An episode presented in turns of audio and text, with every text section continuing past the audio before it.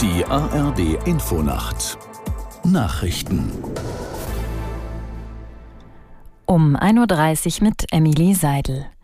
Die Lokführergewerkschaft GDL darf streiken. Das hat das Hessische Landesarbeitsgericht als zweite Instanz entschieden.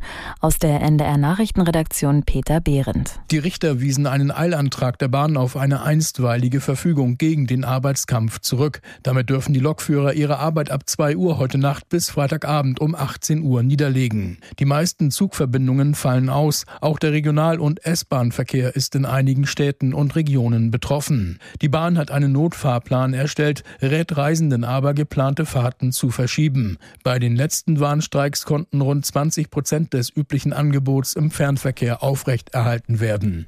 Bundesgesundheitsminister Lauterbach hat den Hausärzten weitgehende Reformen zugesagt.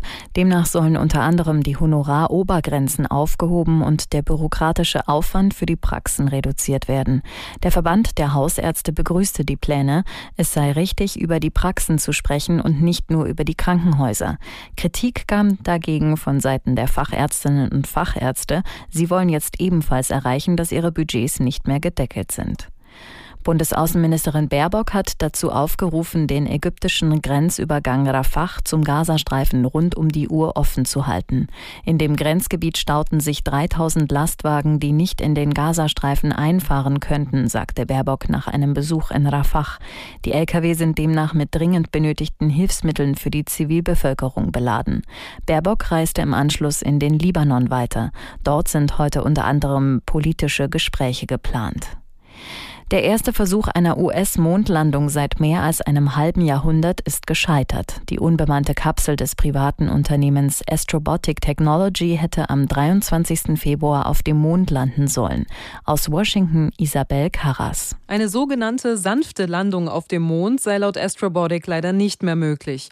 Es gebe jedoch noch genug Treibstoff, um Peregrine als Raumfahrzeug einige Stunden weiter zu betreiben und so Daten für die nächste geplante Mondlandemission des Unternehmens Unternehmens zu sammeln. Die Trägerrakete war am Montag erfolgreich in Cape Canaveral in Florida gestartet. Und auch die Abkopplung der Mondlandekapsel hatte funktioniert. Doch dann traten erste Probleme auf. Zunächst rund um die Solarpaneele, dann in Bezug auf den Treibstoff. Und das Wetter in Deutschland in der Nacht meist klar und trocken, plus ein Grad auf Sylt bis minus zwölf Grad im Thüringer Becken. Am Tage meist heiter und trocken, minus vier bis plus drei Grad. Und die weiteren Aussichten am Donnerstag wechselnd bewölkt, minus zwei bis plus vier Grad.